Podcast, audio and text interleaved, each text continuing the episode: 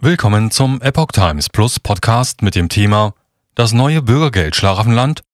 Beschluss im Bundestag. Bürgergeld ab 2023. Union droht weiter mit Blockade.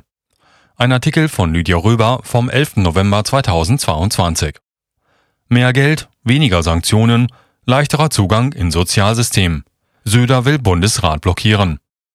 Noch mehr Plus-Podcasts und stets aktuelle Nachrichten auf epochtimes.de. Am heutigen Vormittag wurde das Bürgergeldgesetz mit Ampelmehrheit angenommen. Damit wurde das Bürgergeld, das ab Januar 2023 Hartz IV ersetzen soll, vom Bundestag genehmigt. Für kommenden Montag steht noch die Beratung durch den Bundesrat aus. Im Grunde aber ist es beschlossene Sache. Hartz IV soll der Vergangenheit angehören. Besser, in einer reformierten Form als Bürgergeld weitergeführt werden. Das neue Bürgergeld Schlaraffenland Der neue Regelsatz des Bürgergeldes wird 502 Euro sein. Das sind 50 Euro mehr, als Hartz-IV-Empfänger mit 449 Euro momentan bekommen. Eine weitere Erleichterung und Unterschied zu Hartz IV ist, dass in Zukunft weniger strengere Auflagen gelten sollen. Zudem soll es weniger Sanktionen geben, wenn zum Beispiel etwa die Vermittlungsangebote ausgeschlagen oder Jobcenter-Termine nicht wahrgenommen werden. Das bedeutet für Bürgergeldempfänger, dass bei Versäumnissen von Strafmaßnahmen abgesehen wird, vor allem im ersten halben Jahr. Nach dieser Schonzeit soll es dann allerdings wieder Sanktionen geben. Das können bis zu 30 Prozent des Regelsatzes sein. Fördern statt fordern soll der neue Grundtenor sein. Wer seine Arbeit verliert, soll sich auf Weiterbildung und Arbeitssuche konzentrieren können.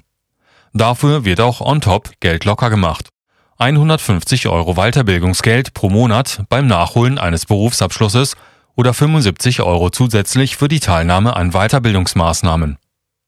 Eine weitere Neuung ist die Unabhängigkeit des Bürgergeldes von Faktoren wie Vermögen und Wohnung in den ersten 24 Bezugsmonaten.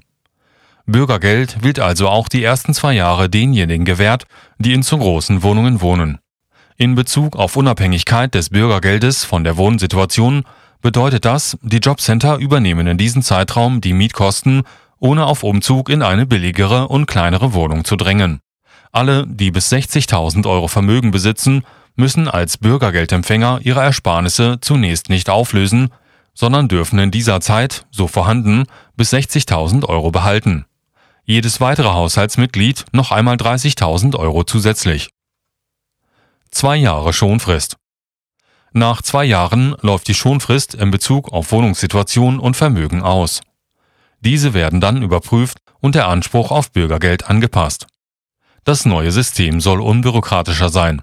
Der Bürgergeldantrag soll digital und unkompliziert ablaufen. Auf viele beim Hartz IV üblichen Bescheide und Formulare zukünftig verzichtet werden und auch der mitunter von Betroffenen als rüde beschriebene Tonfall soll sich ändern. Eine klare und freundliche Ansprache soll die bisherigen komplexen Rechtstexte oder Rechtsfolgebelehrungen ersetzen. Zusammengefasst, der Zugang zum Bürgergeld wird jetzt niedrigschwellig gestaltet. Kritik und Gegenstimmen. Arbeiten lohnt sich nicht mehr. Im Vorfeld der heute mit der Mehrheit der Ampel für das Bürgergeld durchgeführten Abstimmung im Bundestag gab es harte Debatten zwischen Ampelkoalition und der Union. CDU-Chef Friedrich Merz hatte dafür plädiert, erst einmal nur die Regelsätze der Grundsicherung um besagte 50 Euro zu erhöhen und die Diskussion um die restlichen Änderungen wie Sanktionsfreiheit zu vertagen, was die Ampel ablehnte und sich auch durchsetzte. Nicht nur bei der Union, sondern auch bei anderen Kritikern stieß insbesondere die Karenzzeit und der Wegfall der Sanktionen auf Gegenwehr. Hier würden falsche Anreize gegeben. Mit dem neuen Bürgergeld würde nicht etwa die Arbeitssuche, sondern das Nichtarbeiten gefördert werden. Diese Kritik am neuen Bürgergeld äußerte auch der Präsident des Zentralverbandes des deutschen Handwerks, Hans-Peter Wolfseifer, so gegenüber der Rheinischen Post. Viele fragen sich, warum soll ich morgens um 7 Uhr schon arbeiten, wenn derjenige, der das Bürgergeld bezieht, fast das gleiche bekommt. Dadurch, dass Bürgergeldfamilien, zum Beispiel mit zwei Kindern, zusätzlich noch Miet- und Energiekosten und auch GEZ erstattet bekommen, sei zum Beispiel für einfache Angestellte, Maler oder Handwerker der Weg zur Arbeit kaum noch lohnend. Es muss sich auch weiterhin lohnen zu arbeiten.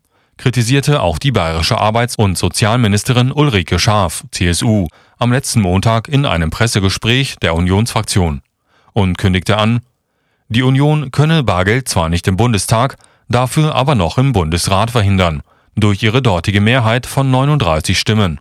Der Termin hierfür ist der kommende Montag, der 14. November. Auch Bayerns Ministerpräsident Marco Söder hat mit einer Blockade des Gesetzes im Bundesrat gedroht. Das Bürgergeld ist im Bundesrat so nicht zustimmungsfähig, sagte der CSU-Vorsitzende, da das Bürgergeld die unteren Einkommensgruppen benachteiligen würde. Mit dem Bürgergeld gäbe es dann keinen signifikanten Einkommenssteuerunterschied zwischen Menschen mit Bürgergeld und Geringverdienern. Söder plädiert dafür, wie beim Vorschlag von CDU-Chef Friedrich Merz, nur die Regelsätze in der Grundsicherung zu erhöhen. Sozialverbände 50 Euro sind zu wenig. Sozialverbände hingegen hatten auch auf die Wichtigkeit der Karenzzeit hingewiesen, damit sich Arbeitslose darauf konzentrieren können, qualifizierte Arbeit zu finden, wie Birgit Fix von der Caritas betonte.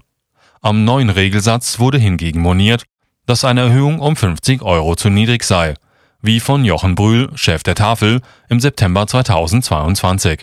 Es braucht vielmehr bedarfsgerechte Regelsätze und die liegen in unseren Augen bei rund 700 Euro. Dabei ist die geplante Bürgergelderhöhung um 50 Euro die bislang größte, die es jemals gab. Es darf nicht vergessen werden, dass dieser Ausgleich zu einer Zeit kommt, in der wir aktuell die höchste Inflation seit über 50 Jahren verzeichnen.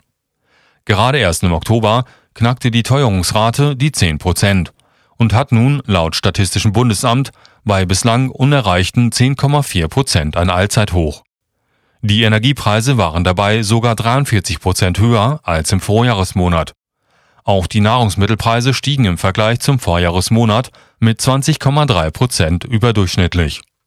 Im Moment leben in Deutschland circa 4 Millionen Menschen von Arbeitslosengeld II, also Hartz IV, die dann wohl ab 1. Januar 2023 Bürgergeld bekommen werden